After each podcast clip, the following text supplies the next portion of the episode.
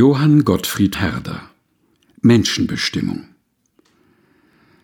Sei, was du bist und werden sollt in deines Lebens Schranken, im Feuer läutert sich das Gold.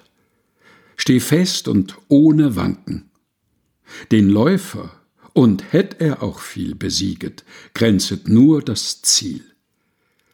Um schlechten Lorbeer kämpft der Held, der nur um Ehre kämpfet.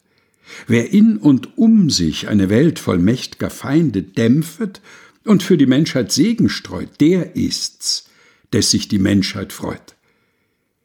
Die Blinden sehen, die Lahmen gehen, sprach Christus, sagt es wieder. Der Taube hört, es auferstehen die Toten, hört die Lieder des Stummen, hört der Armen Ruhm, mein tröstend Evangelium. Du warest der du solltest sein, ein Hilfgott aller Armen. Dem Namen nach, Herr, bin ich dein. O lass mit Tat erbarmen, zu meinem und der Menschen Wohl mich auch sein, was ich werden soll.